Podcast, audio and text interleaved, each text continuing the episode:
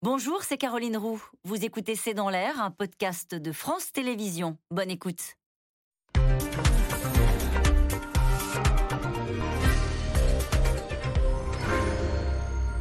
Bonsoir à toutes et à toutes. Près de 43 degrés Celsius à 16 heures à Biarritz. C'est un record absolu, toutes saisons confondues pour cette ville. Une situation réellement exceptionnelle, alerte Météo France alors que l'été n'a même pas commencé. Oui, nous sommes toujours au printemps, plus de 40 degrés, et l'on nous dit que les températures n'ont pas fini de monter. Le dérèglement du climat et la hausse des températures semblent s'accélérer avec des conséquences que l'on a du mal à cerner. Question, comment vivrons-nous dans les années à venir?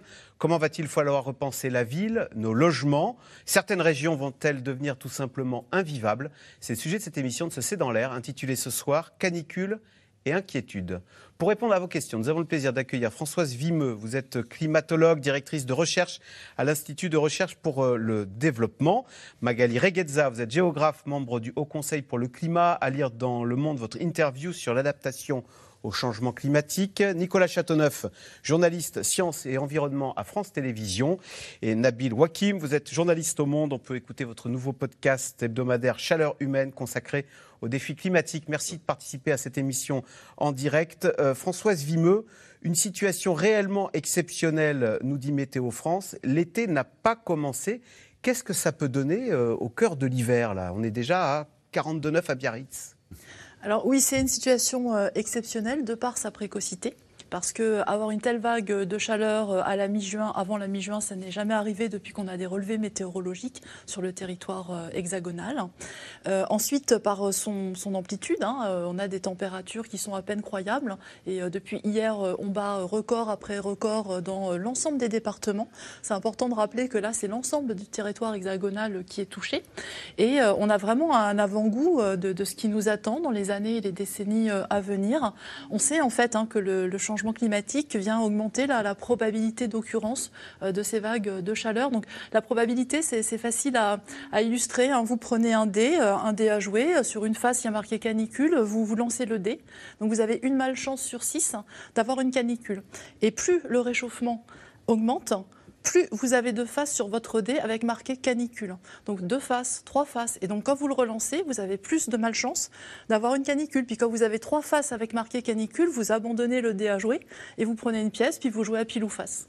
Et c'est ce, qui nous attend, la canicule va devenir la norme? Oui, ça va devenir la norme. Et puis en plus, à chaque fois que vous allez tomber sur une phase canicule, dans 10 ans, 50 ans, eh bien, euh, la canicule sera plus intense que ce que vous aviez auparavant. Hum. Euh, ce qu'on ne comprend pas très bien, c'est que les scientifiques, vous nous parlez de maintenir la température, le maximum, c'est 1,5 degré et demi au-dessus euh, de, de, la, température pré-industrielle. Mais là, en ce moment, on est à quoi? On est à 9, on est à 10 degrés au-dessus des normales de saison. Attention, on parle de la température du globe. On parle de la, température terrestre dans son ensemble. Euh, on sait que depuis 1900, en gros, le climat s'est déjà réchauffé de 1 à 2 degrés sur l'ensemble du globe. Sauf que sur la France, c'est à peu près déjà 1,7. Parce que la France métropolitaine, ce sont des terres, donc ça se réchauffe un peu plus vite. Donc en fait, on voit qu'on a ce qui est global, un peu là aussi comme euh, on va prendre une image, la croissance. Voilà, je peux vous donner la croissance mondiale, je peux vous donner la croissance du pays. Ça va pas dire ce qui chez vous euh, se passe pour votre budget. Et donc là, en fait, ce que nous disent les scientifiques, c'est que cette température globale, c'est un très bon indicateur en fait de ce qui est en train de se passer parce que malheureusement, c'est pas juste le fait qu'il fasse chaud. Euh, globalement. mais c'est le pic, là, pardon. On est 10 degrés, on n'est pas 1,7 degrés au-dessus de nos mois de juin de quand on était petit. On était 10 degrés au-dessus des températures de quand on était petit. Donc la question est, est-ce que cette hausse des températures, elle, a pour conséquence un, dérèglement avec des pics comme ça qu'on n'avait encore jamais connus. Je vais vous donner une autre image. Vous êtes sur l'autoroute, il y a trois voies, d'accord? On ne va pas rentrer sur le débat sur les autoroutes, mais mettons, on va dire, on est à 130. Vous savez que sur la voie de droite, il y a des voitures qui vont moins vite. Et puis sur la voie de gauche, il y a des voitures qui vont plus vite. Imaginez maintenant que la limitation de vitesse, elle passe à 150. Ben, la voiture qui est à 80, elle va vraiment doucement. Mais la voiture, si elle veut dépasser 150 euh, et qui veut foncer sur la file de gauche, euh, là, elle va aller à 200. Et donc, en fait, ce qui se passe, c'est qu'on a des, une machine en fait qui s'emballe, qui va plus vite. Et donc, les extrêmes, ils deviennent plus importants.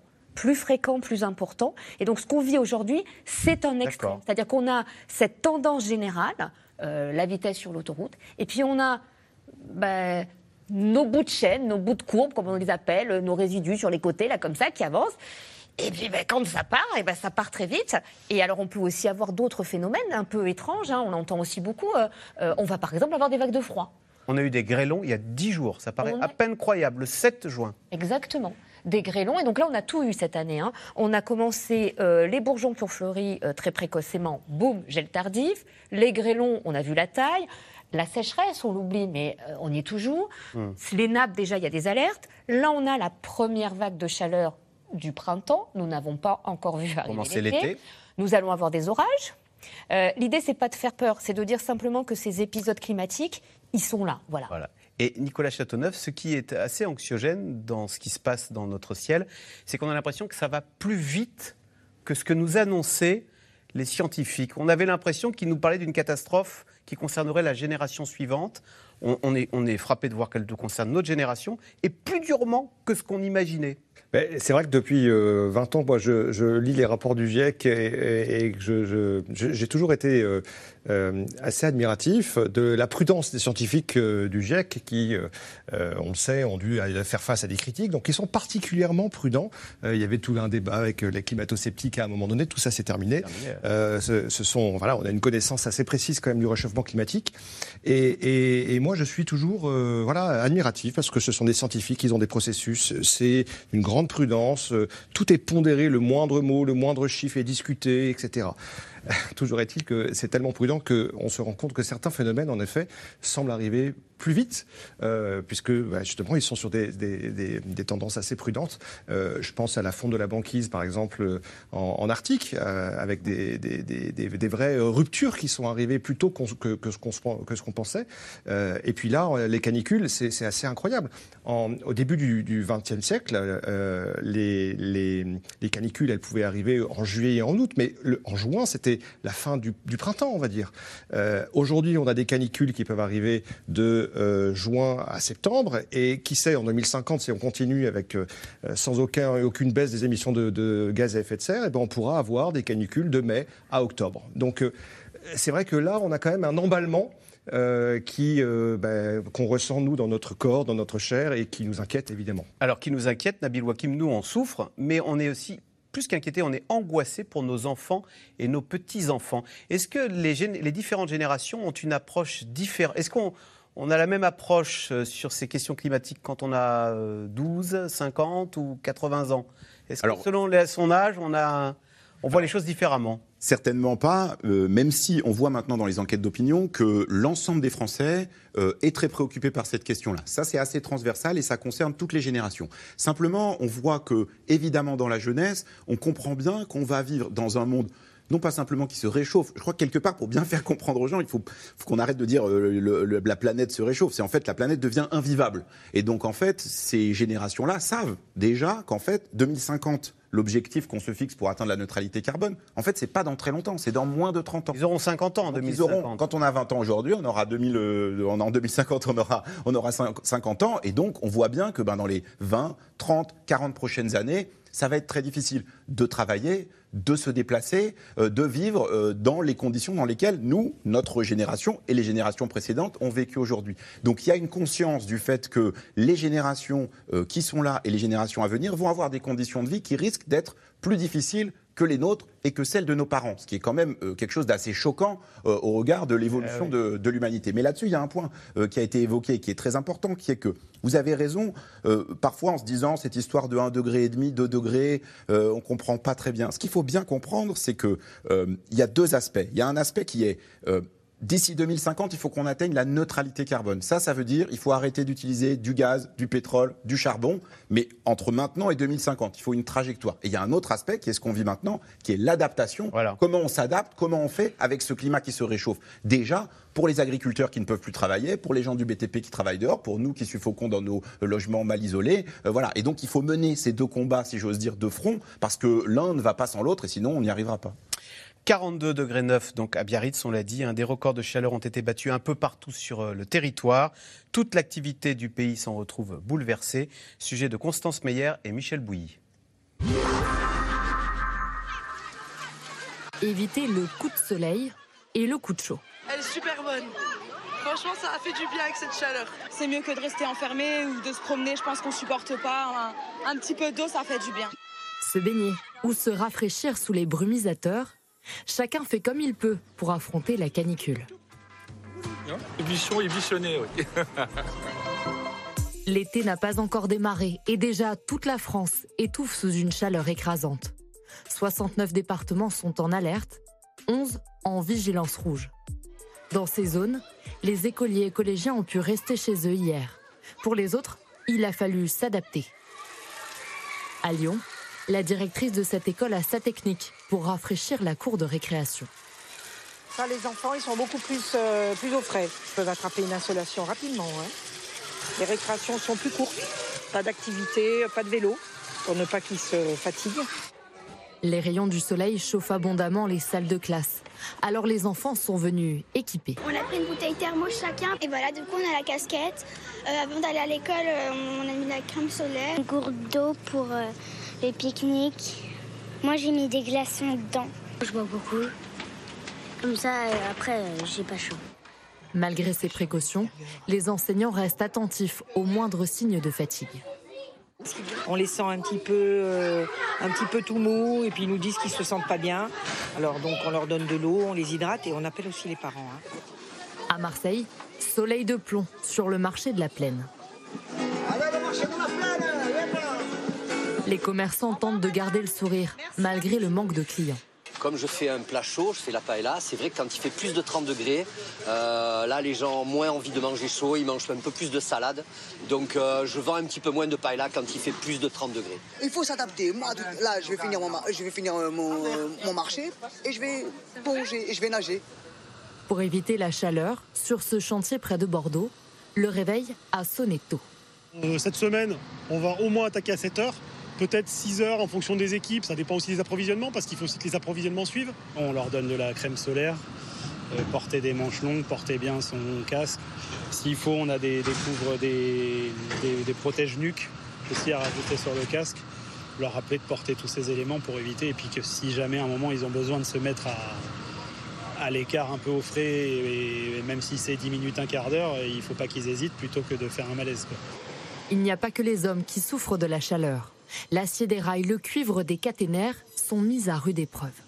Là, on est à 47, là, 47 degrés.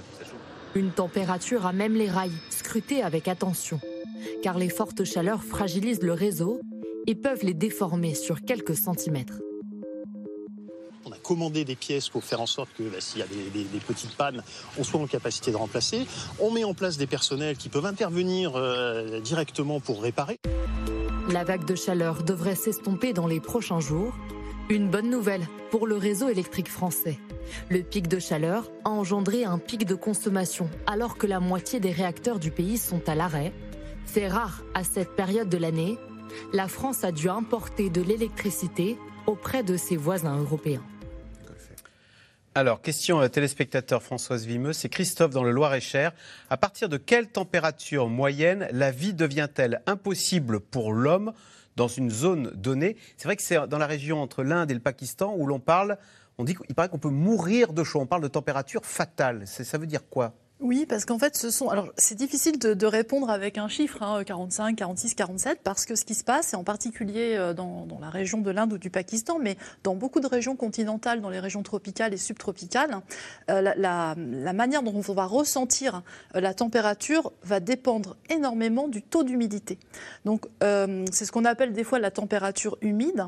Et on sait, hein, par exemple, que euh, si on atteint des taux de réchauffement global, un taux de réchauffement global de plusieurs degrés par exemple 4 degrés, que 50 à 75% de la population mondiale sera exposée presque tous les jours à des conditions mortelles de température élevée et d'humidité élevée. Donc, si je comprends bien, il n'y a pas que la température, il y a aussi l'humidité qui peut être oui. négative, parce qu'on se dit si c'est humide justement, ça vous rafraîchit, mais c'est pas. Pas du tout, parce que euh, si, si c'est humide, hein, c'est-à-dire que vous avez une atmosphère saturée, donc euh, l'eau liquide, hein, je, je, rapidement ouais. l'eau liquide ne peut plus passer sous format vapeur, et donc quand vous transpirez, vous avez de l'eau liquide, et l'eau liquide que vous avez sur votre bras, elle s'évapore, et l'évaporation est un processus qui demande beaucoup d'énergie, et donc ça refroidit autour de vous.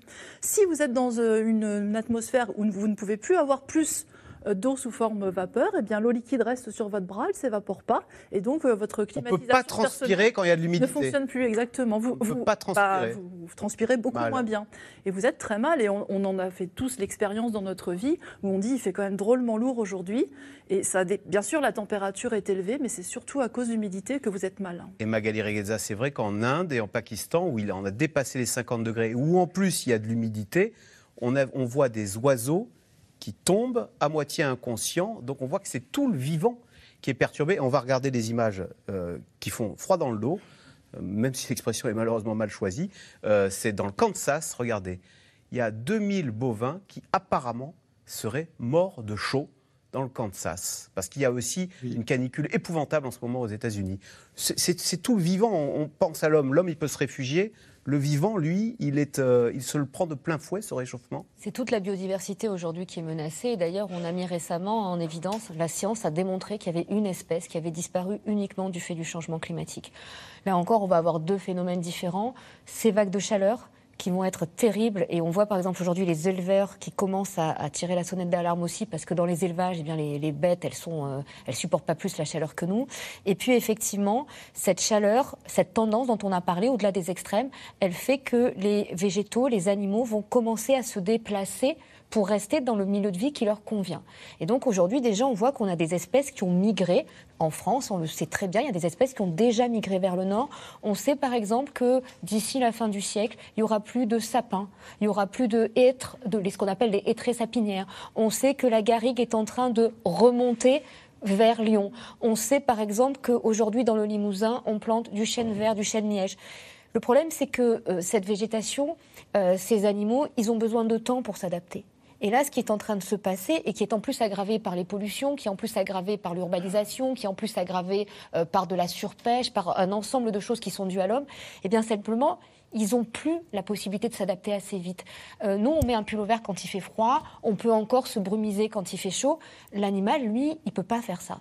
Et donc, si vous voulez, et ce qui est dramatique dans cette affaire, c'est que c'est malheureusement un cercle vicieux parce que nous dépendons plus ou moins directement de cette biodiversité. Les pêcheurs sans poissons, c'est pas possible. Mm. Euh, la forêt, on, on oublie, hein, mais par exemple, la forêt, c'est génial pour capter du carbone. Pour atteindre ce fameux net zéro dont on parlait tout à l'heure, nos forêts françaises, on en a beaucoup.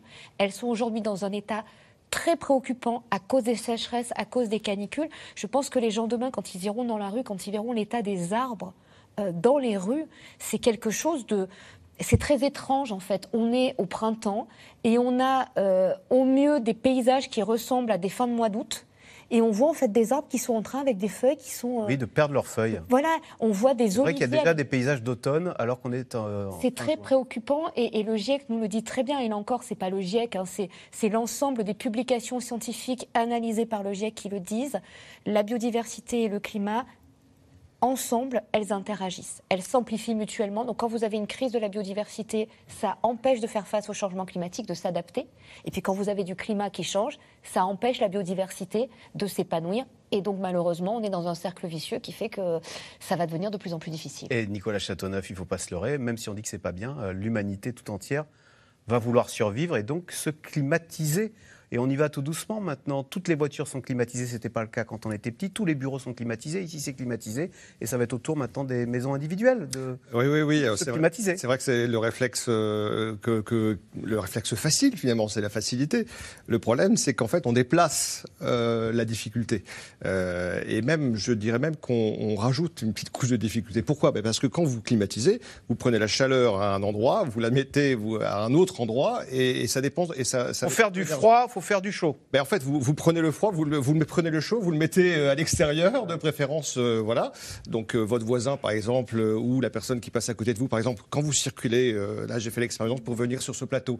Euh, magasins, j'ai circulé entre les voitures, mais c'est le sèche-cheveux. C'est-à-dire que vous avez un sèche-cheveux à 50 degrés dans la figure, parce que tout le monde, tous les, tous les automobilistes mettent les, les, euh, la clim à, à fond, et euh, donc vous, je peux vous dire que vous sentez vraiment, vraiment la chaleur. C'est pareil, si tout le monde installe la climatisation euh, euh, à côté de sa fenêtre, euh, etc. Ben, par exemple, dans les, dans les immeubles, les copropriétés, les cours intérieurs, eh bien, tout l'air chaud, euh, vous allez le, le renvoyer chez votre voisin qui sera très content, vous avez le bruit, etc. Et en plus, les climatiseurs rejettent également des, ont des fuites et rejettent des, des gaz euh, avec un puissant euh, effet de serre, et puis ça consomme de l'énergie. Donc, ce n'est pas une solution. Alors, D'ailleurs, en Espagne, le pic de la consommation d'électricité, c'est l'été à ça. midi pour la climatisation. Évidemment, pour les personnes âgées, dans les EHPAD ou, ou les personnes sensibles, évidemment qu'il faut de la climatisation.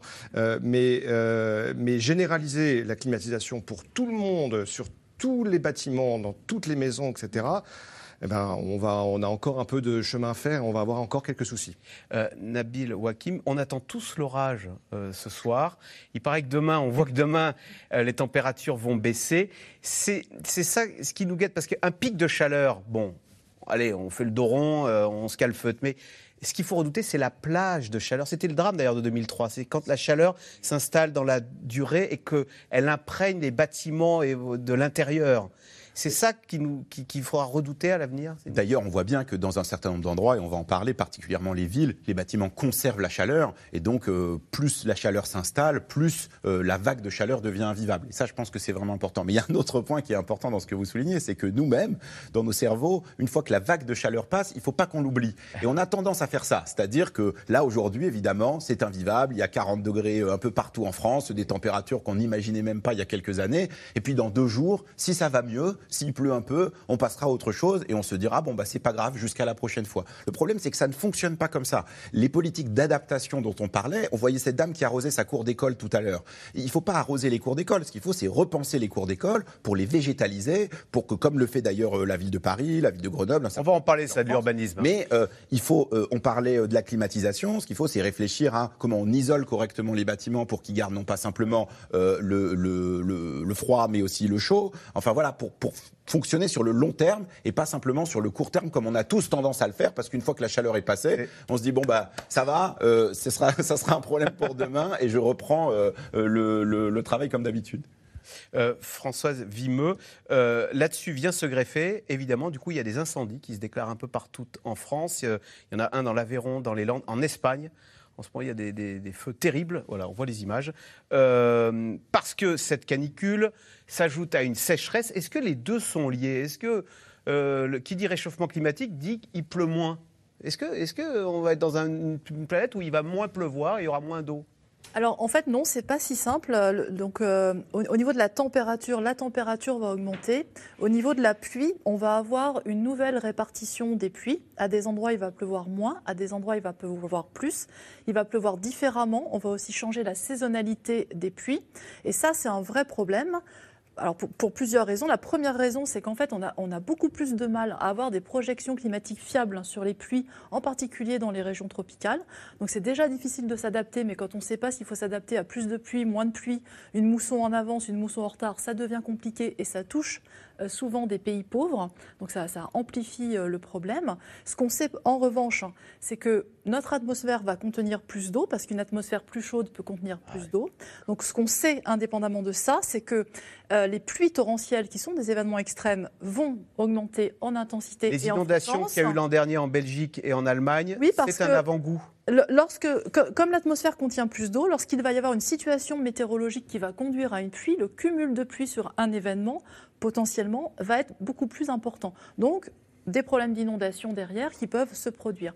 Et alors, pour la sécheresse, eh bien, il va y avoir des endroits euh, et des, des périodes de l'année où on va avoir beaucoup moins de pluie. C'est le cas pour le territoire hexagonal. On sait que pendant l'été, on va avoir beaucoup moins de pluie qu'avant, en particulier dans le sud de la France. Et donc, si vous avez des températures élevées et beaucoup moins de pluie dans le sud de la France, vous avez un sol bien sec, une végétation bien sèche, une bonne chaleur. Hop, vous faites pas attention, euh, vous laissez tomber euh, vos verres, là vous êtes myope, votre paire de lunettes elle fait loupe, et voilà, il y a un incendie. Simple paire de lunettes, ah oui, un, un Oui, bout oui, de on, peut, verre. on peut avoir euh, des déclenchements, on en parlait, euh, de- de, d'incendies qui ne sont pas volontaires, qui sont dus à l'homme, mais pas de manière volontaire. Et puis, 90% voilà. des incendies sont causés par l'homme. Et on en aura dans des régions qui sont jusqu'à présent préservées, donc on va avoir des pompiers bretons. euh, Et en fait, il y a des études qui sont faites notamment par Météo France. Euh, quand on voyait une carte du risque des, des incendies en- autour de l'an 2000. Vous avez l'arc méditerranéen qui est rouge cramoisi, ça veut dire que c'est là que le risque est le plus élevé, et le reste de la France est plutôt vert. Les, prévisions à 2060, euh, avec un scénario de gaz à effet de d'émissions de gaz à effet de serre qui n'est pas bon, euh, montrent en fait que toute la France devient orange vif, et avec d'ailleurs des zones rouges qui apparaissent, notamment en Mayenne et dans la Sarthe. Euh, donc ça veut dire que, et, en plus vous aurez des incendies qui seront plus violents. Euh, vous pourrez avoir aussi les types d'incendies, par exemple, qu'on a vu à Bormes-les-Mimosas il, y a- il y a quelques années, ou aux États-Unis, ou en Australie, avec, vous savez, ces pyrocumulonimbus, etc. Donc, si vous voulez, on a, on a, on a quand même une, partie du territoire français qui va être soumis à un régime d'incendie plus fréquent, avec une végétation qui n'est pas forcément euh, euh, conçue non plus pour ça. Donc, ça veut dire aussi un changement de végétation euh, plus rapide, puisque ça a des conséquences, et que la végétation qui repousse n'est pas forcément exactement la même que celle qui était là avant.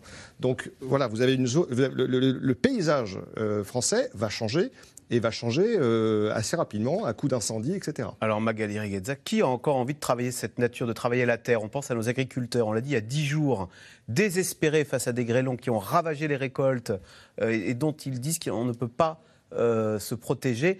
Euh, Est-ce qu'à un moment, euh, on va avoir un problème de- d'insuffisance de, récolte? Alors la France, heureusement, est autosuffisante, mais est-ce que c'est la, sécurité alimentaire mondiale qui est en danger à cause de ce dérèglement du climat? Alors, il y a- deux façons de répondre. Oui et non, c'est-à-dire que pour l'instant, on est capable de produire suffisamment pour tout le monde, mais déjà on voit que comme la ressource alimentaire elle est mal répartie, comme vous le disiez, hein, il y a des pays qui produisent assez, mais comme ils le vendent à l'extérieur, ils en ont pas assez. Puis comme en fait on est dans des régimes pas forcément démocratiques, pas forcément égalitaires, on ne donne pas accès à la nourriture. Et d'autres pays, par contre, le Japon, qui ne sont pas autosuffisants, mais parce qu'ils sont très puissants, ils peuvent aller chercher l'alimentation. Le problème, c'est qu'effectivement, derrière, il y a des questions de coûts, il y a des questions euh, de prix du blé, de prix, on le voit actuellement, euh, il y a des questions aussi de tensions locales, de pauvreté, et donc le climat va emballer là encore cette machine. Et puis on a le problème de la France et plus largement de l'Europe, où là effectivement les sécheresses, la question de l'eau, les vagues de chaleur, les grêlons, le- les bourgeons précoces font que d'abord notre carte agricole va changer de toute façon quoi qu'on fasse. Donc Euh, le maïs dans le sud-ouest, c'est bientôt fini? Le maïs le sud-ouest, ça va être compliqué. Alors, on peut limiter la casse par de l'innovation technique. On va pouvoir avoir des semences un peu plus résistantes, on va pouvoir avoir parfois des stockages d'eau. C'est ce que disait Françoise tout à l'heure, hein, avec ce qu'on disait sur la climatisation, c'est qu'à un moment, ça devient des maladaptations. C'est-à-dire qu'en fait, en pensant réparer le mal, vous l'aggravez et vous empêchez surtout l'adaptation. Mais là où on va avoir un vrai sujet, c'est dès maintenant. On voit que cette année, nos agriculteurs sont exsangues. Il faut quand même voir qu'on a eu des récoltes entièrement détruites en janvier. Là, c'était sur la grêle, donc ce qui avait échappé euh, aux bourgeons sur les vignobles, c'est parti. le, le- le gel après les bourgeons. Le, four- le fourrage, on ne pense pas à ça, mais les, les animaux vont avoir besoin de fourrage. Or là, c'est en train de griller dans les champs. En plus, on parle des risques d'incendie. On est en plein moment des moissons. Il peut y avoir des feux énormes dans ces, dans ces champs. Donc, si vous voulez, ce sont des agriculteurs qui sont sous pression, qui sont extrêmement endettés. On connaît les difficultés du monde agricole. Et là, on voit en fait que c'est. euh, alors, ce discours, il est négatif. On sait aussi qu'on a aujourd'hui des solutions qui existent. On parle d'agroécologie aujourd'hui, qui en fait, c'est du 3 en 1. Vous savez, c'est comme le shampoing magique. Ça va permettre à l'agriculteur de garder des rendements avec une alimentation de meilleure qualité, parce que malheureusement, le climat qui change, c'est aussi des aliments qui sont moins bons nutritivement.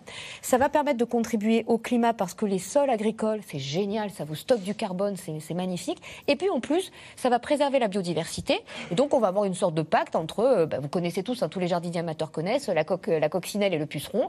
Bah, là, on va faire pareil avec les vers de terre, avec les oiseaux, tout ça.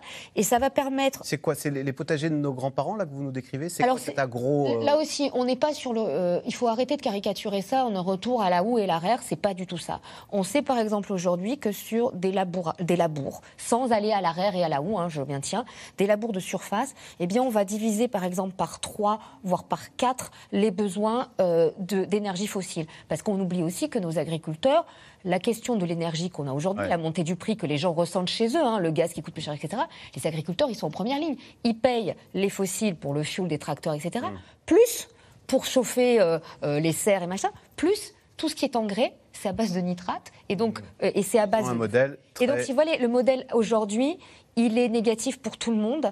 Et on peut, et c'est ça qui est important, Les scientifiques ont prouvé, ont démontré qu'il y a des solutions qui existent et que si on les met en place dès aujourd'hui, on va avoir des co-bénéfices. Ça demande juste beaucoup d'investissement. Et c'est pas facile à faire accepter parce qu'on a dit à ces agriculteurs de produire et que là, quoi qu'il arrive, en fait, pour l'instant, ce sont d'abord des victimes des, aléas et des calamités euh, euh, climatiques. Alors, on l'a dit, hein, ces épisodes de canicule vont se durcir et se répéter euh, plus souvent dans le futur. Localement, les villes essayent de s'adapter pour contenir la chaleur et venir en aide aux populations les plus fragiles. Vous voyez ce reportage à Lyon d'Alexandre Malessan et Emmanuel Bach. Convocation à la main, ces élèves s'apprêtent à vivre l'une des dernières étapes de leur vie de lycéen. Le bac de philosophie, un incontournable. Un examen redouté, doublé cette année d'une autre épreuve, celle de résister à la canicule. Bah, j'ai pris plus d'eau que d'habitude et un coca bien frais. Parce que bah, sinon on va avoir super chaud et on va être desséché. Sachant qu'on a le droit qu'à une seule sortie euh, de salle. J'ai tout oublié. J'avais à manger, à boire, j'avais tout, j'ai plus rien. Je suis ruiné. Je suis ruiné, j'en ai marre. Je vais avoir chaud. Sur les tables d'examen, les gourdes et les bouteilles d'eau sont devenues presque aussi importantes que les stylos. Car cette génération est habituée à ces conditions climatiques. Déjà, en 2019, ces mêmes élèves avaient vu leurs épreuves du brevet des collèges repoussées à cause de la canicule. Des fortes chaleurs qui obligent les collectivités à se réorganiser, pour les jeunes mais aussi pour les moins jeunes. Vous voulez boire un petit coup Il fait chaud Non, ça va pour le moment. D'accord. Dans cette EHPAD de Villeurbanne, c'est tout un protocole qui a été établi. Vous avez un peu chaud, on enlève un peu le gilet, comme il y en a deux. Toujours boire en petite quantité, mais il faut boire. Hein, ça, hein Alors on vous sert. Ici, le principal problème, ce sont les chambres. Difficile de les maintenir au frais, surtout la nuit. Pour le reste, on a l'habitude de gérer les fortes chaleurs. La clim est bien réglée? Bien réglée. vous l'avez réglée à combien? À 25 pour D'accord. Hein. Le cadre du coup de la canicule de 2003 a beaucoup touché aussi beaucoup de gens qui étaient à domicile et isolés. On n'est pas sur ce profil-là, on n'est pas, on est quand même encore une fois sur des gens qui sont euh, euh, accompagnés au quotidien sous la vigilance des équipes. Donc en fait, le niveau de risque pour nous, il reste faible, surtout après des épisodes qu'on a encore, euh, voilà, que je mets bien en parallèle avec l'épisode Covid où on a été sur des niveaux d'alerte de protection des résidents qui étaient beaucoup outre, beaucoup plus importants que le plan canicule qu'on maîtrise plutôt, plutôt bien. Dernière précaution, éviter au maximum de faire sortir les pensionnaires. Car sous ces fortes températures, les centres-villes deviennent de dangereux îlots de chaleur. Ici à Villeurbanne, la municipalité a trouvé une solution, végétaliser pour retenir la fraîcheur. Là, ça mériterait d'avoir un arbre. Parce qu'on voit bien sur l'ombre, le soleil est là, donc pour le typiquement. Voilà. Il y a quelques années, ce parc n'existait pas, on n'y trouvait que du béton. Depuis, la végétalisation du quartier aurait permis, selon la mairie, de perdre entre 5 et 8 degrés par rapport à des zones entièrement bétonnées. Quand on a des, sols complètement végétalisés, on arrive à avoir une température au sol d'environ 19 degrés quand c'est vraiment en végétation verte. Par contre, quand on est sur de la terre battue, on passe facilement à 26 degrés. Par contre, d'avoir de la terre et pas des enrobés ou des bétons, ça ne stocke pas la chaleur. Et la nuit, c'est ça qui est essentiel, c'est que ça ne restitue pas la chaleur, si bien que les, logements à côté, ils sentent la fraîcheur la nuit. Agnès Touvenot, première adjointe, en a conscience. L'attente des villes urbanées est grande. C'est en partie sur ce genre de projet que l'élu sera jugé. On sait que ce sont aussi des choix qui sont longs. Euh, acheter un, terrain, euh, ici, le, parc, il a été ouvert euh, il y a deux ans, mais les premières discussions avec le propriétaire, elles se sont ouvertes en 2012-2013. Donc, vous voyez, c'est extrêmement long. On démarre là tout juste en ce moment des discussions sur un nouveau foncier extrêmement grand pour produire un parc de 2 hectares. Là aussi, on sait que ça, mettra du temps. Et puis, il faut que les végétaux poussent. Donc là, le temps du citoyen n'est pas le temps de la nature. Donc ça aussi, il faut qu'on arrive à, le faire comprendre aussi D'autant que le temps presse, les projections de Météo France sont alarmantes. Elles prévoient jusqu'à 35 jours de canicule par an à la fin du 21e siècle. C'est presque 10 fois plus qu'à la fin du 20e. Alors, Nabil Wakim, question téléspectateur. Certaines villes ont-elles interdit les véhicules polluants euh, pendant le pic de chaleur? Il va falloir revoir l'urbanisme de nos villes. Il y a trop de voitures, trop de béton, trop de elles sont trop minérales, comme on dit sur, la question pas à ma connaissance, c'est-à-dire qu'il y a eu, euh, lors, lors des pics de pollution, de pollution de l'air, là, il y a un certain nombre de villes qui limitent ou, interdisent, réglementent la circulation de, véhicules euh, thermiques. Euh, là, je crois que ce n'est pas le cas, mais effectivement, c'est des questions qui vont se poser, puisque généralement, c'est exactement ce que vous venez de dire, il faut repenser l'urbanisme de nos villes, qu'on a pensé, enfin, Paris en est un exemple caricatural, de manière extrêmement minérale, avec beaucoup, beaucoup de béton, beaucoup de routes, pas beaucoup d'espaces verts, pas beaucoup d'endroits qui respirent. Les cours d'école, encore une fois, en sont un bon exemple. Donc ça, ça c'est vraiment un sujet qu'il faut prendre à bras le corps. Et rapidement, on l'a vu dans le reportage à, à Villeurbanne, c'est des sujets qui euh, peuvent à la fois bénéficier d'investissements rapides, mais qui mettent longtemps à se mettre en place parce que le temps d'avoir le terrain, de euh, le récupérer du propriétaire, de planter les arbres, etc., etc., et ben, euh, euh, 10 ans peuvent s'écouler avant que pour les habitantes et les habitants, il y ait un impact. Et donc ça, c'est vraiment important que dans les politiques publiques, il y ait cette conscience-là de démarrer dès maintenant des investissements. Ça ne coûte pas forcément très cher, mais par contre, euh, ça peut prendre du temps avant d'avoir euh, un impact. Françoise Vimeux, on a quand même l'impression qu'en fait, il, nous faut redécouvrir les rues étroites euh, du temps de nos grands-parents, avec des, petites fenêtres euh, et les, rues pavées. Il nous faut abandonner euh, l'agriculture intensive du XXe siècle, comme si tout le progrès de cette deuxième moitié du XXe siècle nous, nous avait conduit à une impasse et qu'il faille entonner le chant du c'était mieux avant et revenons à l'époque de nos grands-parents. Alors, j'aime pas trop ce discours, parce que Mais derrière... il est un peu provoquant, exprès, Voilà. euh, à, à dessein. Derrière, il y a l'idée de décroissance. Derrière, euh, il y a l'idée qu'on va euh, revenir à la bougie ou je ne sais quoi, des, des discours qu'on peut entendre. Et puis, euh, il y a euh, une, une mauvaise compréhension, à mon avis, du mot sobriété.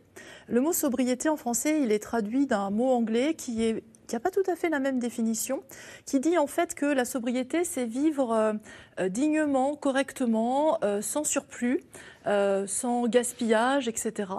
Et on sait que il va falloir s'adapter en parallèle de la réduction des émissions de gaz à effet de serre. Et c'est ce qu'a dit Magali. Euh, les différents rapports du GIEC montrent très bien que dans l'adaptation, il y a énormément de co-bénéfices. Alors je peux reprendre l'exemple euh, des bâtiments et des passoires thermiques. Euh, quand vous isolez davantage votre appartement ou votre maison, premier co-bénéfice, c'est que l'hiver, la chaleur va moins sortir. Donc si vous aviez du mal à chauffer, bah, cette fois-ci, vous allez peut-être avoir une température agréable, donc vous avez amélioré votre bien-être. Vous avez réduit votre facture, donc ça, c'est tout bénéf pour votre porte-monnaie. L'été, il va faire très chaud, mais la chaleur, bah, elle va moins rentrer. Ce que Donc vous, êtes avez- en train de me dire, c'est que l'isolement, c'est vrai qu'on n'y pense que l'hiver pour réduire sa facture de gaz, mais ça marche aussi l'été pour se protéger précisément de ce type de Bah, l'isolement, ça, veut- marche dans les deux sens. Oui, parce que l'isolement, c'est, euh, bah, ça veut bien dire ce que ça veut dire, c'est que vous êtes plus isolé de l'extérieur, à la fois l'hiver et à la fois l'été. Donc là, hop, oh, oh, co-bénéfice pour euh, votre bien-être. Et il y a tout un tas d'exemples qu'on pourrait prendre sur l'adaptation où il y a des co-bénéfices pour la santé, pour le bien-être, pour votre euh, alimentation, des fois aussi pour votre porte-monnaie. Et je pense que c'est ça qu'il faut dire hein, plutôt que voilà de, de Ouais. formuler avec la manière euh, que vous avez, dont vous avez. Nicolas Châteauneuf. Je pense que la- le, le- le fait de dire que c'était mieux avant, ça, ça tire un trait sur quand même tous les progrès qu'il y a eu quand même. Alors certes, nous sommes plus nombreux sur Terre globalement et on fait subir à la planète euh, un, un- on va dire un stress euh, particulièrement élevé. Non, mais je pensais Et- à, la, à la- la défense. Est-ce que c'est grande. euh, le quartier de la Défense a une énorme dalle de béton? Est-ce que c'est une erreur? Il faudrait redécouvrir. les- D'ailleurs, on est en train de replanter les arbres à la Défense. Évidemment, mais en même temps, c'était lié aussi à une civilisation qui s'est entièrement bâtie sur euh, des énergies qui étaient absolument euh, très bon marché. Un litre d'essence, c'est l'énergie de 10 hommes pendant une journée, par exemple. Donc euh, toute notre civilisation est basée sur l'énergie, l'énergie fossile qui, était extrêmement facile d'accès et, pas cher. Donc il faut revoir toute notre organisation, absolument tout, pour faire fonctionner notre société et notre civilisation en enlevant, en trouvant d'autres formes d'énergie qui sont décarbonées. Donc c'est un chantier qui est titanesque, mais les villes également. La défense, évidemment. La défense, il faut, il faut, euh, c'est grande dalle. Alors la défense, c'est autre chose parce que vous n'avez pas forcément des voitures, mais vous avez un, c'est un hub de transport en commun. Mais enfin, quand vous allez dans le quartier de la défense, où c'est, c'est déjà, pour s'y retrouver, c'est, c'est pas simple. Euh, les, la moitié des bureaux aujourd'hui sont, sont vides. Euh, alors On en revient. Covid, etc. Mais c'est vrai, c'est un modèle qui aujourd'hui est sans doute un peu dépassé. Magali Regueza, est-ce qu'il y avait cette idée aussi de, autrefois qu'il fallait dompter la nature? Alors on l'a dompté avec des pesticides, on l'a dompté avec des voitures et des routes, etc. On l'a dompté en, faisant de grandes baies vitrées qui fait qu'on était. euh, On avait l'impression. Et, et que c'est cette idée que la nature est plus forte que nous et qu'on n'arrivera pas à la dompter. Il y a un gars assez célèbre en France qui s'appelle Descartes.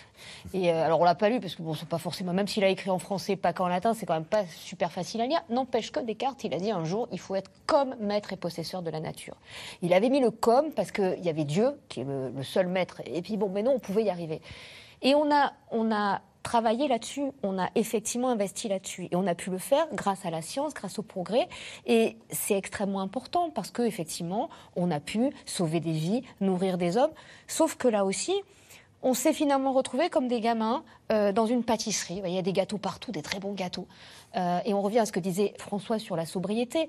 Quand vous avez des enfants qui arrivent dans un magasin, ils commencent à manger, manger, et puis ils font une indigestion.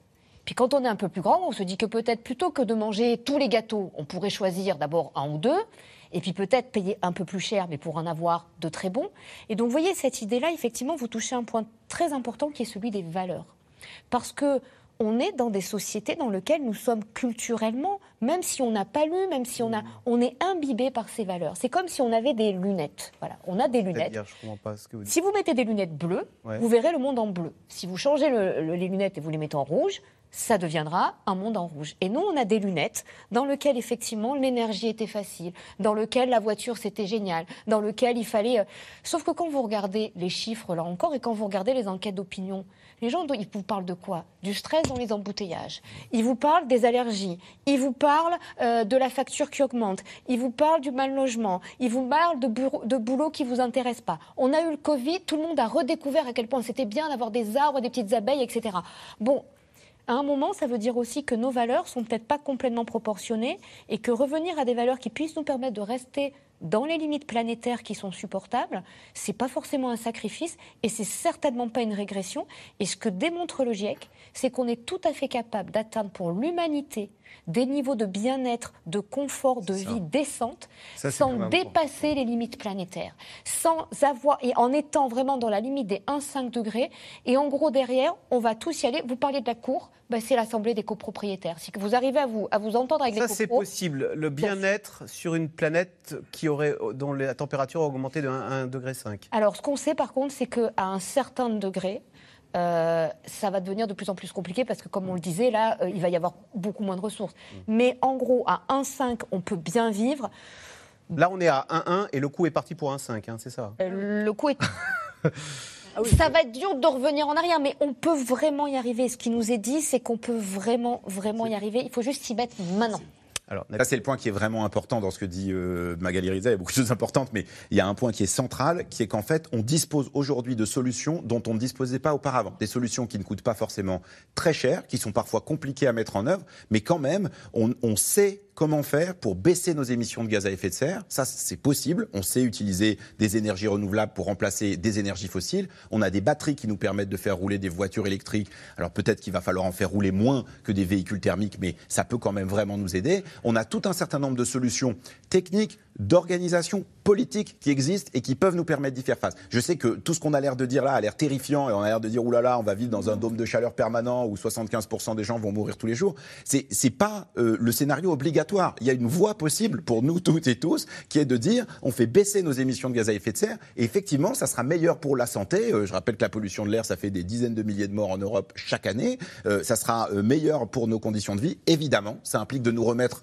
en question individuellement et collectivement. Mais ça, c'est un vrai sujet politique. On peut regretter le fait qu'on l'ait pas suffisamment entendu euh, dans les dernières campagnes présidentielles et législatives, mais c'est un vrai sujet de débat euh, qu'il faut qu'on ait tous ensemble. C'est- vraiment intéressant parce que ce qu'on appelle le coût de l'inaction. C'est-à-dire qu'en fait, il est, le- le dernier rapport du GIEC en parlait. Il est plus cher de ne rien faire que d'investir. Bah, ne rien faire, on voit, on n'a plus de moutarde dans les Non, rayons. mais il sera. Parce voilà, qu'il n'y a plus de graines de Au lieu moutarde. des tournesols, exactement. Et puis, non, mais regardez, la facture de gaz augmente, etc. Bref, bon, ça, c'est, il y a plein d'autres facteurs. Mais il est plus cher aujourd'hui de ne rien faire et, et d'assumer les conséquences du réchauffement climatique avec toutes les pertes que vous aurez, les pertes agricoles, les, les pertes sanitaires, euh, et qui arriveront à coup sûr dans les prochaines décennies, plutôt que d'investir moins, mais dès aujourd'hui, pour anticiper et s'adapter. Alors, ils ont entre 18 et 30 ans. Pour la plupart, se détournent de la politique pour l'action radicale. Le but, alerter l'opinion publique sur les problématiques liées à l'environnement. Vous voyez ce reportage d'Anne Maquignon et Marion Devauchel qui ont assisté à une opération coup de poing des jeunes à Nantes. Sous une chaleur écrasante, ils étaient une dizaine cette nuit à arpenter les rues de Nantes. Bah là, faut monter haut, quoi. Pour éteindre les enseignes. Bravo Une lutte contre la pollution lumineuse. Oui. Des jeunes, 18 ans voire moins, bouleversés par la crise climatique. Qui veut porter Lisa? Ah, mais non, ça se... non, non, Esther milite depuis trois ans. Elle ne croit plus en la politique d'en haut pour faire face au changement. Notre génération, on est la première génération à être née où il y avait déjà ça qui était là. C'est-à-dire qu'on on n'a pas pu choisir, euh, c'était déjà là. Et donc bah, aujourd'hui, on n'a pas d'autre choix que d'agir parce que bah oui, c'est pas fait par des personnes qui devraient le faire. Donc bah, face à ça, qu'est-ce qu'on fait? Bah, On est obligé de, bah, d'essayer d'avoir le plus de, de d'activer le plus de leviers possible pour bloquer justement euh, ce système capitaliste qui bah, détruit tout sur son passage. Cette génération boude les urnes et préfère agir. Des actions parfois radicales pour marquer les esprits. Début juin à Roland-Garros, cette jeune activiste de 22 ans y va au culot. Le match est en cours, elle s'attache au filet. Quelques minutes de lumière pour alerter sur le dérèglement climatique. La semaine dernière, un grand axe parisien est bloqué. Les militants se collent une main sur le bitume, leur manière de réclamer une rénovation urgente du parc immobilier français. Mercredi aussi, devant le port de Marseille. Et cette fois pour s'opposer aux énormes paquebots de croisière polluants. Les activistes qui sont en place et qui empêchent le Wonders aussi de rentrer, on les remercie, on les aime. Ils se battent pour tout le monde, ils se battent pour le vivant. Le plus gros paquebot du monde est ralenti par quelques canoës gonflables. La violence, elle est, elle est jamais contre des, des gens. Elle est jamais, c'est jamais une violence physique. Euh, jamais on va s'attaquer à des individus quoi que ce soit. C'est pas l'idée. L'idée, c'est de s'attaquer à des symboles, c'est de s'attaquer à des, à des, à des, à des, voilà, des monstres en fait euh, euh, politiques et, et économiques. La lutte se multiplie et devient contagieuse. Dans la Drôme, territoire marqué par la sécheresse, ce sont les parents qui s'inquiètent pour l'avenir de leurs enfants. Donc ça, c'est le lit de la Drôme, quoi. Quand on pense que c'est le lit de la Drôme, il y avait de l'eau partout avant. Avec Hélène, Judith et Florence, ils sont 43 au total à avoir porté plainte contre le préfet de région pour inaction environnementale. Ben voilà, manifester c'est bien, mais ça suffit pas. Il faut faire une action en justice. Je pense que c'est une, des- une, une solution avant, euh, avant, avant pire quoi. Ouais, avoir des solutions plus radicales Voilà, peut-être. hein. Peut-être que c'est aussi pour éviter à nos enfants de devenir des écoterroristes, euh, comme on pourrait les nommer plus tard, parce qu'ils se battront pour empêcher des bassines, pour empêcher euh, euh, plein de destructions de, de- de terres agricoles, par exemple, etc., pour leur sécurité alimentaire euh, propre. Donc euh, voilà, on fait ça aussi pour leur éviter ça. Un nouveau moyen d'agir, une façon aussi pour cette génération de reconnaître sa part de responsabilité. On pouvait tout faire, on nous faisait croire qu'on pouvait voyager partout, euh, dépenser, que toutes les ressources étaient inépuisables. Et puis en fait, on se rend compte qu'on a été berné. Et, et moi, j'ai pas envie que ce soit que mes enfants qui payent la facture. quoi. J'ai envie de leur dire, leur montrer la voie qu'on peut, même à petite échelle, changer des choses. Pour protéger ses trois enfants, Hélène Fleuchet croit encore à la démocratie, mais veut une politique qui s'adapte davantage. On avait envie en tant que parents de, de demander des comptes euh, à la préfecture euh, parce que nous on considère qu'on a, on prend nos responsabilités, on fait attention à, l'environnement, on éduque nos enfants là-dessus et puis ben, au-dessus, euh, au niveau des décideurs publics, eh ben, on a l'impression que c'est pas fait. On en est là quoi, donc c'est pas une question de bobo écolo, ça n'a rien à voir avec ça là, c'est vraiment une question de sécurité. En octobre 2021, l'État français avait déjà été condamné à réparer les dommages de son inaction climatique. Nabil Wakim, dans le sujet, la dame disait avant pire, on, fait ça avant pire, avant que d'autres ne se livrent à de l'écoterrorisme. On peut imaginer qu'un jour, euh, il y ait une frange plus active disant euh, à la violence que nous infligeons euh, à la planète, eh bien, nous répondons par la violence. Alors, c'est évidemment difficile à prévoir. Ce qui est certain, c'est qu'aujourd'hui, on sent bien que dans une partie de la population, et notamment dans une partie de la jeunesse, il y a une forme de radicalité qui émerge, mais qui émerge aussi euh, face à cette inaction euh, qu'on voyait très bien dans le reportage. C'est-à-dire de dire, parce que finalement, ce qui est angoissant dans cette histoire, c'est pas simplement les températures qui augmentent, la vague de chaleur, etc. Ça, je disais bien, on peut, on peut le lendemain euh, reprendre une activité normale. Ce qui est angoissant, c'est de savoir que c'est en train de se passer et qu'en face, on fait pas ce qu'on devrait faire. Et donc, quelque part, ce qui saisit, euh, je pense, une partie de la jeunesse, c'est le fait de se dire, ah mais attendez, moi on me demande de continuer à vivre à, à une vie normale, d'aller à mon contrôle de maths, de passer mon brevet, de passer mon bac à chaque fois dans des vagues de chaleur, et en face on fait rien. Donc oui, on peut penser qu'à un certain moment, il y a des gens qui vont se radicaliser. Après, sur le, terrorisme lui-même, je crois que c'est encore euh, vraiment, euh, on est très très loin de ça, mais on voit bien qu'il y a, d'ailleurs on le voit dans toute l'Europe, pas simplement en France, c'est le cas en Angleterre, euh, c'est le cas en Suède, c'est le cas en Allemagne. Il y a des actions un peu plus pushy en Un Angleterre. plus- Extinction, rébellion. euh, Mais, mais en France, on en a eu un exemple qui est, qui est très clair, c'est-à-dire euh, au moment de la démission de Nicolas Hulot en 2018, il y a eu des grandes manifestations en France, dans toutes les villes de France, il y a eu des manifestations avec beaucoup de jeunes, pas que des jeunes, y compris leurs parents, on a vu, euh, qui étaient très nombreux. Et beaucoup d'entre eux en sont revenus assez amers, en disant, bah voilà, regardez, nous on s'est bougé, on est allé voir un certain nombre d'élus, on est allé voir... On va parler de politique, je suis désolé, Voilà, absolument. Mais, Parce qu'on est en pleine, à la veille d'élection. Absolument, mais pourtant le climat, c'est de la politique, simplement pour dire que de cette déception naît aussi évidemment d'autres modes d'action. C'est ça qui est aussi. euh, euh, moi, je, je comprends euh, quelque part les, les- ces, ces- ces réactions épidermiques euh, des jeunes euh, et de la jeunesse, parce qu'en fait, euh, le- la préoccupation environnementale, la biodiversité, le climat, l'énergie devraient normalement infuser totalement le débat politique de l'extrême gauche à l'extrême droite. On va pas parler politique. On parle pas politique, ouais. Mais, mais c'est vrai que ça devrait être là. Ce n'est pas une opinion.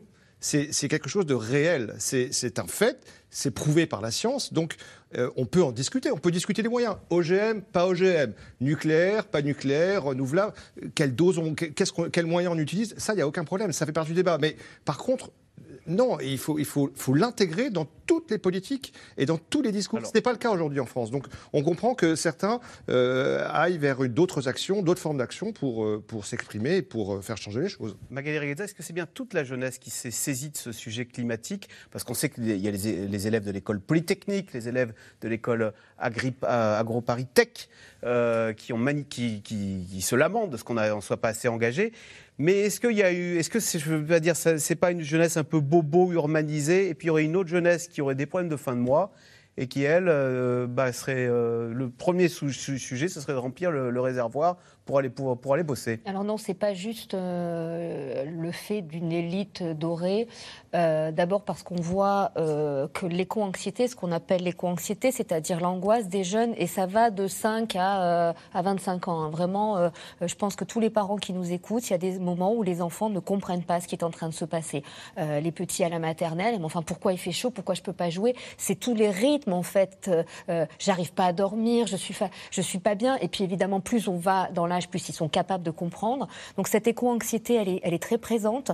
Euh, on a mis en évidence, hein, euh, là aussi le GIEC l'a, noté, hein, euh, une augmentation de l'éco-anxiété et des maladies mentales qui sont liées à ça au niveau international. Ce qu'il faut bien dire, enfin il faut aussi là qu'on, se rende compte.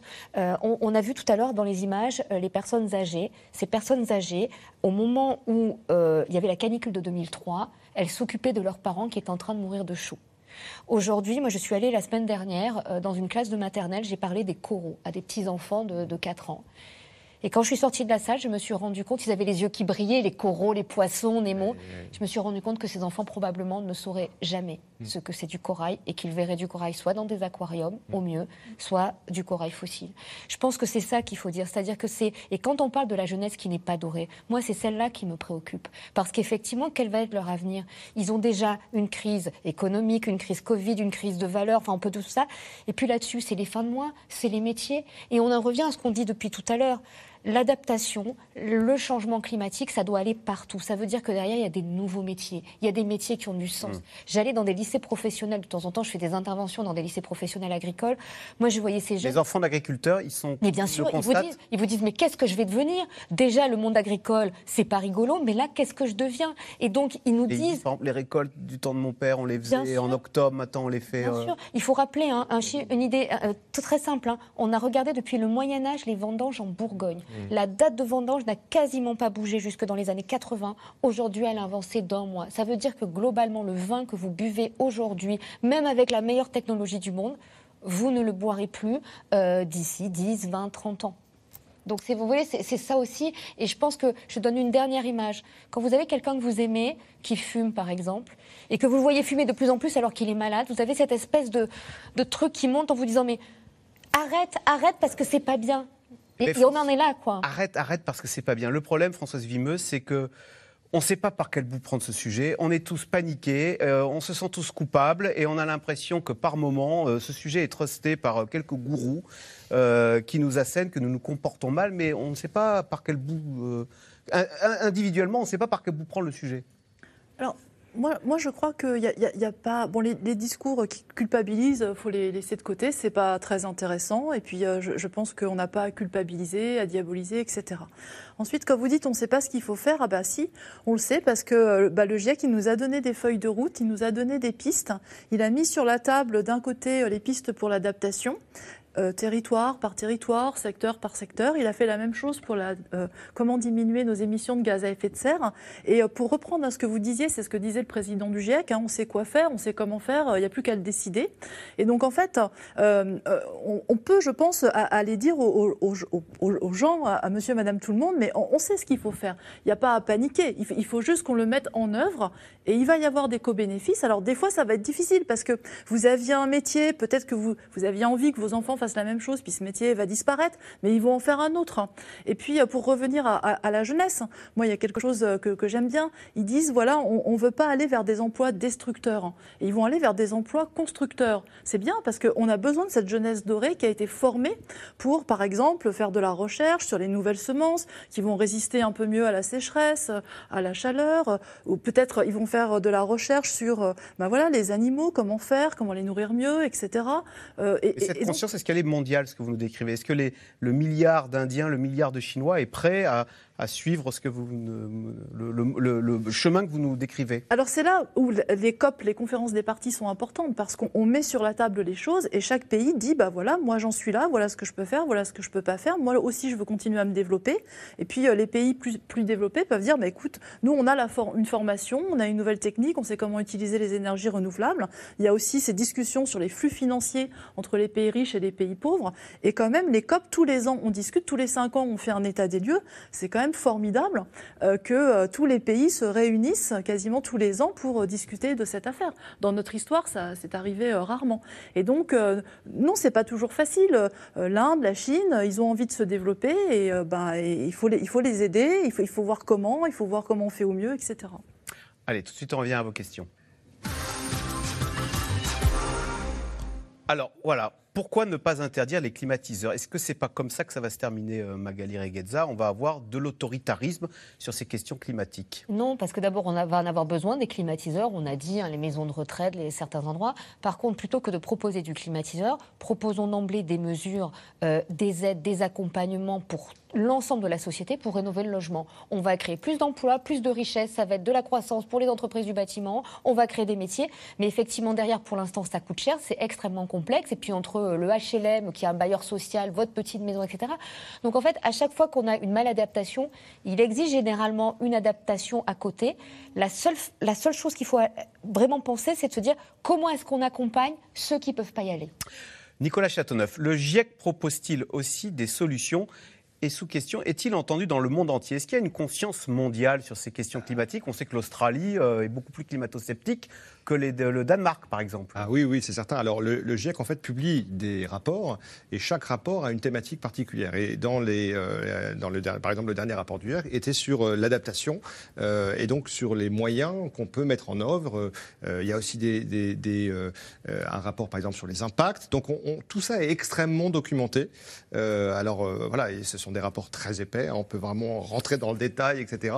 Mais oui, oui, la feuille de route, elle est, elle est tracée. Il y a encore des incertitudes évidemment, et les par exemple, les techniques de stockage de CO2, aujourd'hui, euh, c'est pas encore. Euh, ça, ça serait génial, ça. Alors, on, aspirerait le CO2 dans l'atmosphère. Oui, et on reviendrait au climat d'avant. Non, ça fait partie des, ça fait partie des techniques. Je rêve. Vous aiderait, en tout cas. Mais il paraît, que la tec- il paraît que le génie humain arrive à bien des prouesses. Oui, alors la géo-ingénierie, c'est-à-dire mettre par exemple du fer dans les océans ou euh, du soufre un peu partout, etc. Alors moi, j'ai toujours trouvé que c'était de la science-fiction absolue et que c'est vraiment. euh, euh, Mais mon aspirateur à CO2, pour revenir au cas d'avant Non, le le stockage de ranger. CO2, le, st- le stock- le stockage de CO2, en fait, c'est l'injecter le- dans, dans notamment les sous-sols, dans des zones dans lesquelles il va rester longtemps. C'est- le but du jeu. Euh, Ça existe. Vous êtes allé le en visiter un en, Islande. Oui, c'est vrai. Voilà. euh, Il y a, d'autres projets, par exemple en Pologne ou ailleurs, mais, mais par contre, euh, ces technologies, elles ne sont pas encore à l'échelle industrielle et à l'échelle mondiale. Euh, Il va falloir encore travailler dessus. Euh, mais il y a, d'autres solutions. Il y a plein d'autres solutions. Et donc, il ne faut surtout pas avoir un, un discours pessimiste et en disant qu'on va tous mourir euh, dans trois ans, par exemple. C'est pas du tout ça. C'est pas du tout le message. Je crois que c'est un message d'ailleurs qui a été mal compris. Il y a beaucoup de choses à faire.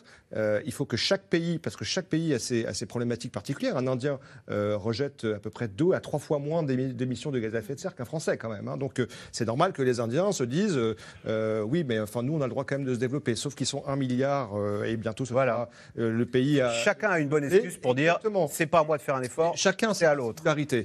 Sauf que l'Inde, de- si l'Inde et la Chine par exemple, ce seront deux pays qui vont être touchés de plein fouet par le, le- le réchauffement climatique. Est-ce que dans l'équation, la, taille de la population humaine intervient? Ah oui. À un moment, euh, voilà, euh, c'est ce dont on ne parle pas, mais c'est plus compliqué de réduire les émissions de gaz à effet de serre quand on est 8 milliards que quand on est... euh, 2 mi- Il y a un siècle, on était 2 milliards. Oui, mais- Ça, ça n'intervient pas?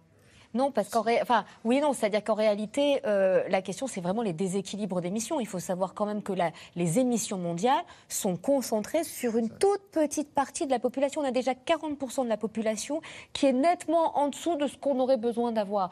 Donc en réalité, c'est pas le sujet. On peut avoir une planète avec beaucoup de monde. La question, c'est que si tous les gens vivent comme ceux qui polluent le plus, Là, ça marche pas. Et quand je dis pollue, parce que on n'a parlé que climat, mais il faut voir aussi tout le reste euh, dans les émissions de gaz à effet de serre, etc. Ça mériterait une autre émission, ça, le plastique, etc. Euh, question téléspectateur, Nabil Wakim.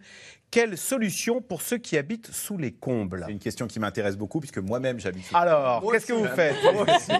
Mais et, et en période de forte chaleur, c'est difficile. Évidemment, euh, il n'y a pas beaucoup d'autres solutions que ce qu'on disait tout à l'heure, c'est-à-dire la meilleure isolation possible. Si vous habitez au nord de la Loire, c'est-à-dire il y a des chances que votre logement ne soit pas prévu pour des, des périodes de forte chaleur. Et donc, dans la mesure du possible, quand on habite en copropriété, c'est difficile, mais il faut pouvoir isoler par l'extérieur, euh, ce qui ajoute une couche supplémentaire de protection par rapport euh, au reste, au reste de, de- de- enfin, par rapport à ce qu'on fait d'habitude. Paradoxalement, Françoise Vimeux, est-ce que le nord de la Loire, qui ne s'attendait pas à vivre des canicules, est peut-être finalement moins préparé et va vivre plus durement ce réchauffement? Il y avait tout à, tout à l'heure un article dans Le Monde qui disait canicule à Rennes. Jamais on pensait que ça arriverait chez nous. Donc, il- alors que dans le sud, on est habitué quand même euh, à, Oui, à se bah- protéger du soleil. Oui, alors déjà, vous, vous en parliez tout à l'heure, l'ur- l'urbanisation n'est pas la même. hein. On sait que lorsqu'on a des rues euh, étroites, euh, c'est euh, beaucoup plus euh, salvateur en termes de, de fraîcheur que lorsqu'on a euh, des larges avenues. Donc c'est clair qu'il y, a- il y a des villes dans le sud de la France où on a, on a fait dès le départ différemment parce que c'est le climat. C'est le climat no- normal, je dirais, euh, et, et on est habitué. Euh, ensuite, euh, pour répondre à la question des combles, c'est assez terrible parce que certains, certaines personnes n'habitent que les combles. Et donc, à part faire l'isolation, je ne vois pas ce qui va être possible. Si vous avez la chance d'habiter les étages en dessous dans une maison, ben, j'allais dire, vous descendez. Si vous habitez dans une chambre de bonne à Les Paris, chambres de bonne parisienne. Voilà. Mais- Et euh, bon. Euh, Pour euh, moi aussi, ça m'intéresse hein, parce que c'est que vivre- Ah, voilà. Donc, euh, voilà. Mais alors, il y, a- il y a quelques conseils de base quand même qu'on peut donner. C'est d'abord fermer les fenêtres qui sont exposées au soleil. Euh, vraiment fermer, mettre. Si vous avez des volets blancs, par exemple, c'est intéressant parce que euh, il y a de l'air à l'intérieur, donc ça fait un petit peu isolant, donc c'est important. Le zinc, c'est c'est une horreur parce que euh, tous les toits en zinc parisiens qui sont classés au patrimoine mondial de l'humanité, là actuellement, vous pouvez faire cuire un œuf dessus aucun problème, vous aurez un, un magnifique œuf au plat. Euh, donc il faut essayer de temporiser avec cette température, avec cette chaleur. Il faut ouvrir, si vous avez des fenêtres de toit, il faut les ouvrir la nuit pour qu'il y ait une circulation d'air et que l'air chaud puisse sortir par, euh, par euh, ces fenêtres. Non, j'ai déjà étudié un petit peu. Ah oui, je vois ça, hein. Ouais. Et donc, il faut, faut essayer on de, de s'isoler. Mais vous gagnez, honnêtement, vous gagnez quelques degrés. Là, actuellement, dans les, sous les combles, il, il doit faire à peu près, à- par exemple à Paris, euh, 33, 30, 34 degrés, sans aucun problème. Euh, Nabil Wakim, il reste peu de temps, mais Christian en Belgique demande la société est-elle prête à moins voyager en avion? Vous avez vu là maintenant les, milliardaires, il y a des comptes pour euh, dénoncer leur, vol abusif. Elon Musk a, qui a fait un vol de 9 minutes avec son jet privé? Alors, euh, si je rebondis sur ce que disait Magali Reza, c'est pas toute la société, c'est d'abord ceux qui émettent le plus de gaz à effet de serre qui doivent faire le plus d'efforts. On parlait, oui, des milliardaires. Alors évidemment, c'est un peu la caricature, mais les 10% les plus fortunés, ils émettent 25 tonnes de CO2 par an. Euh, les, euh, les 50% euh, les moins fortunés, ils émettent 5 tonnes. Donc en fait, euh, vous voyez bien qu'il y a une grosse différence. Donc tout le monde ne doit pas faire les mêmes efforts, mais tout le monde doit en faire quand même.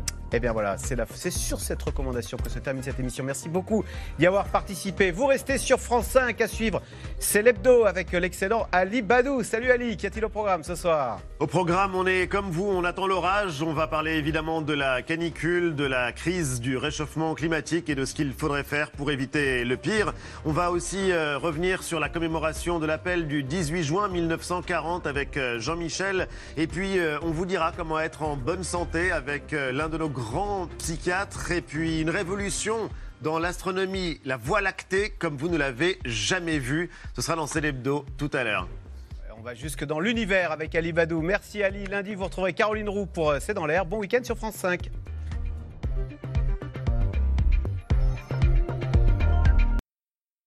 C'était C'est dans l'air, un podcast de France Télévisions. Alors s'il vous a plu, n'hésitez pas à vous abonner. Vous pouvez également retrouver les replays de C'est dans l'air en vidéo sur France.tv.